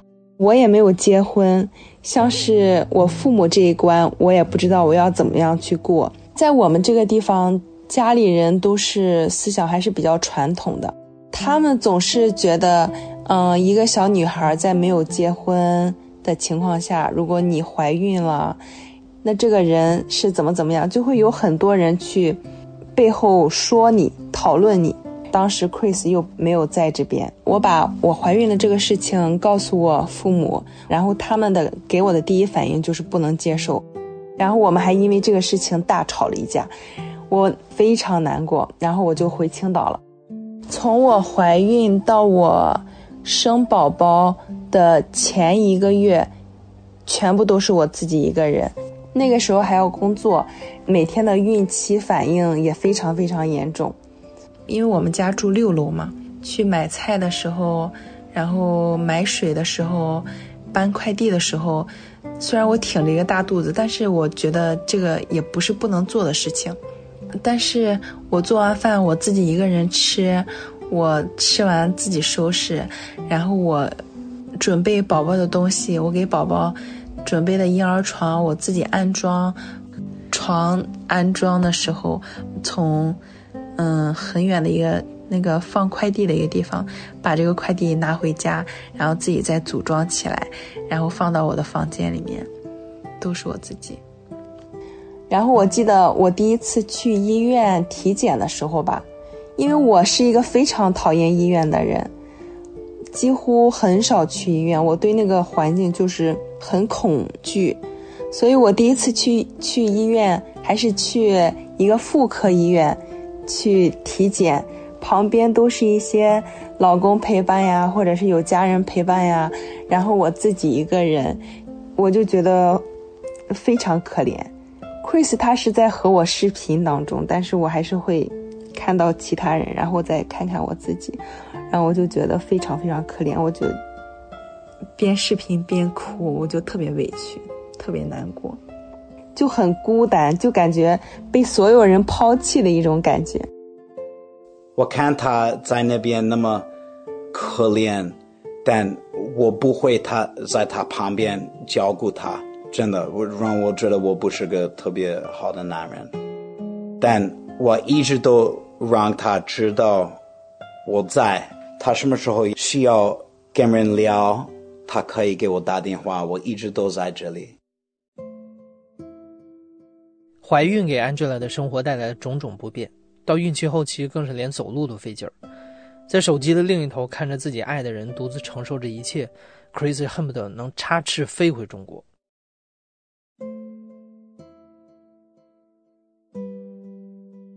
我们两人在办签证的这个事情上，把很多的时间都浪费在准备材料和等待的这上面，因为疫情那会儿。中国驻美国大使馆很多都是不开放的，包括在中国的美国大使馆，你打电话发邮件几乎都是系统回复，或者是电话根本就不接。做一些 PU letter 就是上海的邀请函，也是在准备材料，然后后来又是青岛的这一家。也是准备材料很长很长时间，所以一开始我们就只把这个时间浪费在这上面，准备材料和等待。当时只是在想让他可尽可能快一点的回到中国，然后也没有去往其他的方向去想，所以就走了是一条路。一开始我每一天给大使馆，中国大使馆在华盛顿和纽约。还有美国大使馆在北京、上海和广州，我每一天给他们发邮件或是打个电话，但那个时候不太好联系，因为疫情。我我也找了一个在中国签证中介，但最后他们都不会帮我办个工作签证，然后我把我的护照。发到中国开我自己的公司，我觉得如果自己有公司，有可能更好一点办签证。开完公司也办不了。开始是没有没有想到要去，就是在其他国家。我怀孕的时候，我们有讨论过这个问题，但是因为那个时候很多国家的疫情还是比较严重，飞机啊、机票，然后包括签证什么都没有。特别开放，包括我那个时候月份越来越大，对我也不是很方便。怀孕的那一段时间，差不多将近一年都是在做 Chris 的签证，但是这些，嗯，一直等我生完宝宝吧，都没有见到什么结果。从得知安吉拉怀孕开始，Chris 想尽了一切他能想到的办法申请签证。这个时期的工作签非常难拿。加上之前 Chris 在中国并不是在大公司上班，而是自己创业，这也给申请工作签证造成了额外的难度。他几乎每天电话、信息、邮件向中国各地的大使馆解释他们的特殊情况，想办法申请团聚签。但是最后得到的回复都一样，因为他和 Angela 没有法定的结婚手续，所以没办法办理这样的签证。总之，能想到的所有办法，他们全都试了个遍，但每次都是在出现新的希望和转机的时候。在漫长繁琐的申请过程和漫长的等待之后，都没能成功。时间一天天过去 Angela 独自度过孕期大大小小的事儿，包括最后的生产。我当时都慌死了。我记得那天是很早，七点多钟左右吧，我起床就看到我床上湿了，但是我以为，嗯，我没有想是羊水那一方面。然后我妈妈也以为是我，是不是我睡着睡着就尿床？过了一会儿又有那个东西出来了，然后我就想坏了坏了，怎么办怎么办？肯定是羊水破了。然后我就叫我妈妈，我们也没有拿东西，也没有时间去收拾，穿上鞋子，穿上衣服就走了。我我家是住在六楼，六楼没有电梯，你没说没有电梯。然后就快快快，羊水破了，我们要快一点下去。然后到路边打上车，到了那个医院，因为那个医院它早晨很堵，那个司机又没有办法去把我们送到门口，所以我又必须走非常非常远的一段路，走到医院里面去，里面然后还需要排队，我就紧张死了。我觉得我羊水破了还让我排队，那我宝宝过一会儿再出来怎么办呀？我就吓死了。然后过一会儿，那个等到我我进去，他给我检查说，哦，我就是羊水破了，然后让我坐找一个轮椅坐下，不要随便乱动，不要走路了。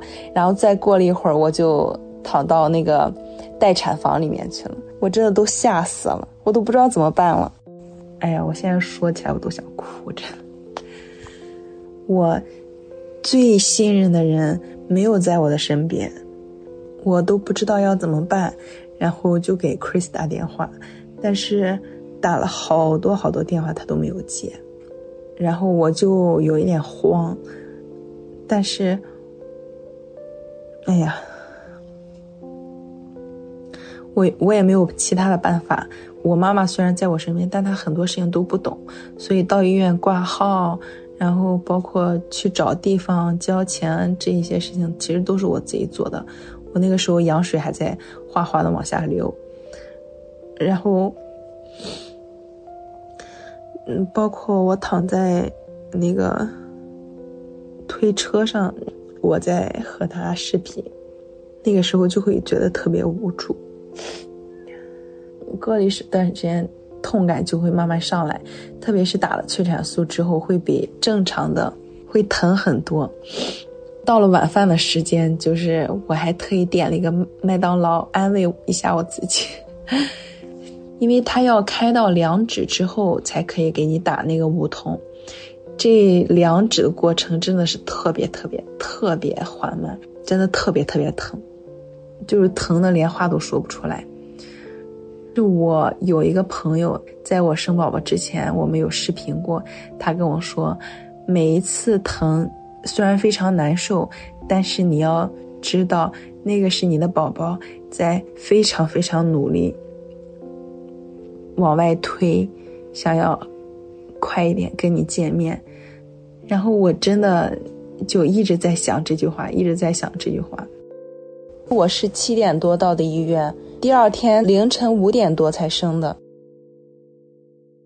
我一直都在在我办公室跟他聊。他开始越来越痛，到他非常疼的时候，他就说：“好了好了，我要自己过这个事情。”然后他关电话，然后我吓死了，做来做去，一直都都，呃，超级超级难过。我我吃不了饭，我坐一会儿，然后不想坐；我站，我不想站；我坐，我不想坐。听音乐。这个音音乐不好听，然后我冥想也不好用，什么都不好用。我我非常不舒服，我就想到中国。生完之后，我就那个医生会把宝宝抱到我的胸前，让他感受一下我的温度嘛。然后我顺便也看了一下他的，然后我看到他的那个小样子，然后小眼睛都没有睁开，然后就趴在我的胸胸口，我就。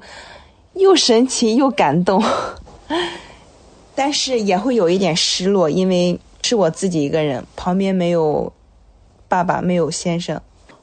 我现在也很感动，我现在也哭了一点。Angela 没给我说什么，他就给我发了一张照片，就是艾塔在他胸上，我就摔到地上，不太会呼吸，我的心一段时间就停了，我的腿变成面条，我就到地上哭了，哭了很很厉害。开始并没有打算，就是我出月子以后会搬到我母亲家，因为他们可能觉得这件事情不是一件很好的事情，也不想让其他的人都知道。出了月子之后，我妈妈回家了一段时间嘛，她可能也会觉得自己的女儿自己一个人在外面太辛苦了，然后实在不行的话，那就接回家里来住吧。如果让其他人知道，那也没有办法。一些老人他们会见到你的时候就快点凑到你跟前去向你打听情况，然后问问你这个孩子怎么样？他爸爸在哪里呀？他爸爸是谁呀？怎么都没有见过他爸爸？怎么突然就带回来一个孩子？哎呀，我们都不知道这样的情况，巴拉巴拉，就是包括有的时候我带艾塔走在路上，我都会下意识的用我的。就是余光嘛，这样一扫，我们刚走过去，他们就会在背后讨论我们。这样很难受的时候，可能就是我带艾塔在外面玩，然后看到别人的一家三口，然后爸爸抱着宝宝，然后旁边有妈妈在一起，他们在一起那么开心，然后每次看到我和艾塔在一起，没有其他人，就觉得还挺心里挺不是滋味的吧。在第一个月其实是比较煎熬的，因为他晚上都会要起来喝奶，然后不停的起来，不停的起来，然后我的精神也是非常受折磨。但是每次我看到他的那个小脸儿，然后那个小手就躺在我旁边，然后我抱着他的那个感觉就非常非常幸福。四五个月的时候，我记得很清楚，有一次我们在房间里面玩，那个时候他。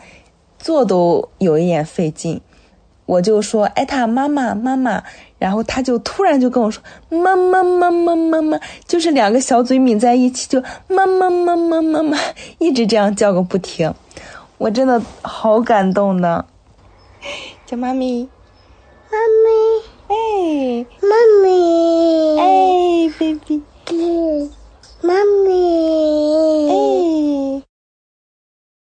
我在我我房间里有一个袋子，在这个袋子里有艾塔小小的时候的脏衣服。我让 Angela 呃 让艾塔穿一样的衣服呃一两个星期，流汗，让这个衣服有它的味道，然后放在一个袋子里，快递发给我。我有的时候我很。伤心的时候，我就打开这个袋子闻一闻我女儿的我女儿的味道，然后这这不让我开心，但只让我感觉她她在，这个很难。然后我们家里有爸爸跟奶奶的照片。哎，他经常就会过去拿那个照片，然后指指指指指，抱着，然后亲一下那个照片。包括他现在就会每次听到 Chris 的声音，然后我我们两人手机打电话，他会有一个铃声。每次我这个铃声一响起来，他就嗯，谁谁，然后他就很激动、很开心，就跑过来找我，然后想要看一看这个手机。我们经常会开玩笑说，艾塔的爸爸是手机，手机就是艾塔的爸爸。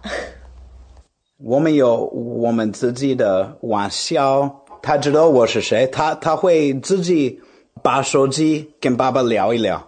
I love Daddy。对，他说我爱爸爸。我我也我我也给他唱 Baby Shark，Baby Shark 嘟嘟嘟嘟嘟嘟，Baby Shark 嘟嘟嘟嘟嘟嘟，所以他他让我唱歌，我我也给他唱 The Itsy Bitsy Spider，The Itsy Bitsy Spider went up the water spout。 我我说我说他他会告诉我他想听什么歌，他要 Baby Shark，他他就说嘟嘟嘟嘟嘟嘟嘟嘟嘟嘟，然后我知道他想听 Baby Shark。呃、uh,，The Itsy Bitsy Spider 就是小蜘蛛，我会用我的手呃 表演一个小蜘蛛，然后他想听 The Itsy Bitsy Spider，他就猪猪猪叽猪叽猪。他看姥姥不开心的时候，他会他会摸摸他的胳膊，说：“姥姥，我爱你。”我可以说这些事情一整天。我见谁不管不管是谁，我给他们看。我说：“这是这是我女儿，这是我未婚妻。”啊，怎么样？怎么样？觉得艾塔是我们两人中间的一一根线，把我们两个人变成了一家人。之前我们交往的时候，他的朋友是他半个世界。然后现在呢，嗯，加上我们现在的这种情况，他经常会告诉我，我和艾塔就是他的全世界。我之前有跟 Chris 说，我说我最大的极限，我真的那个时候我心情也很不好。我说我真的不想等了，我真的太累了，我怎么可以这个样子？我说我等你两年已经很长很长时间，我为什么还要继续等下去？但是我我们两个人都是对彼此有爱的，不可能因为我们现在没有团聚，因为种种的困难就说不爱就不爱了，说不等就不等了。每一天白天的时候难过，早上和晚上的时候好一点，因为我能看见 Angela 跟艾塔。我们打视频的时候是我的空气，让我会呼吸。我其他的都不在乎。现在我不在乎我做什么工作，我住在什么地方，我有多少钱，我我我什么都不在乎。我就要我就有一个希望是跟我家人 Angela 和艾塔在一起。从小的时候，我的我的梦想是做爸爸和先生，是有一个家人。我现在有，我有我的梦想，但 I can't reach it, I can't touch it。这两年多的时间里，从孩子出生到会爬、会走路、会叫爸爸妈妈，Chris 始终只能在手机的另一头见证这一切。每一次他们的通话，Chris 都会录下他们的聊天。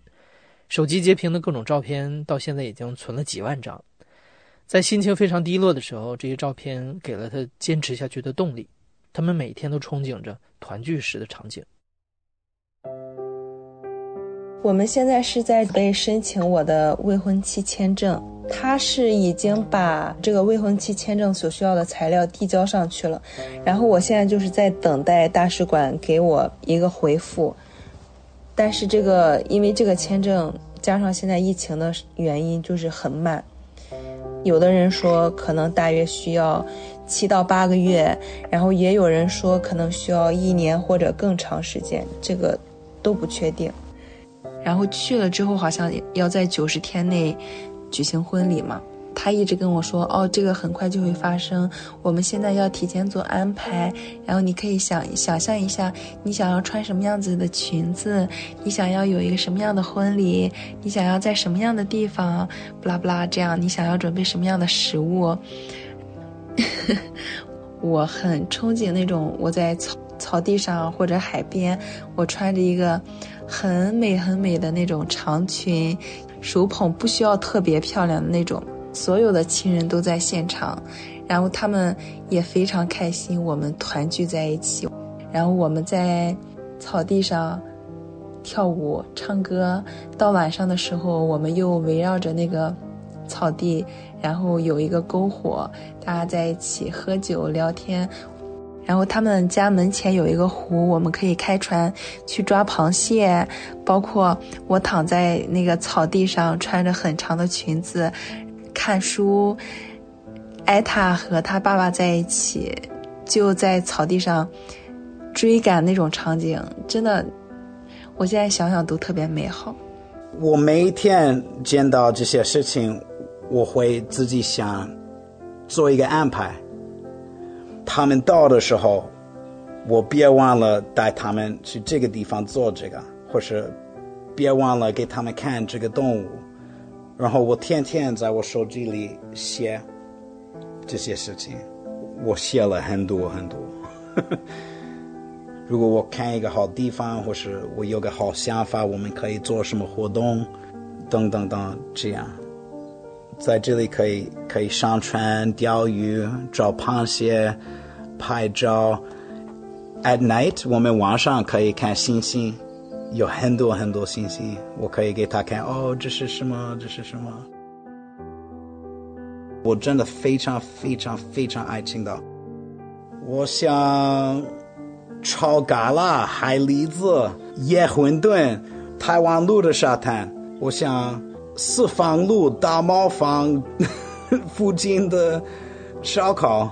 我想在好像第三海水浴场有有老老的肌肉男，他们一直都健身，然后喝啤酒。然后，然后游泳，然后喝啤酒。我想跟出租车司机聊，我想爬富山，然后看我后面有石北区，我前面有石南区。我什么都想，但最想我家人。你叫爸爸，爸爸，叫爸爸，你叫 daddy。Daddy，耶！爸爸，啊，拜拜，拜拜，爸爸。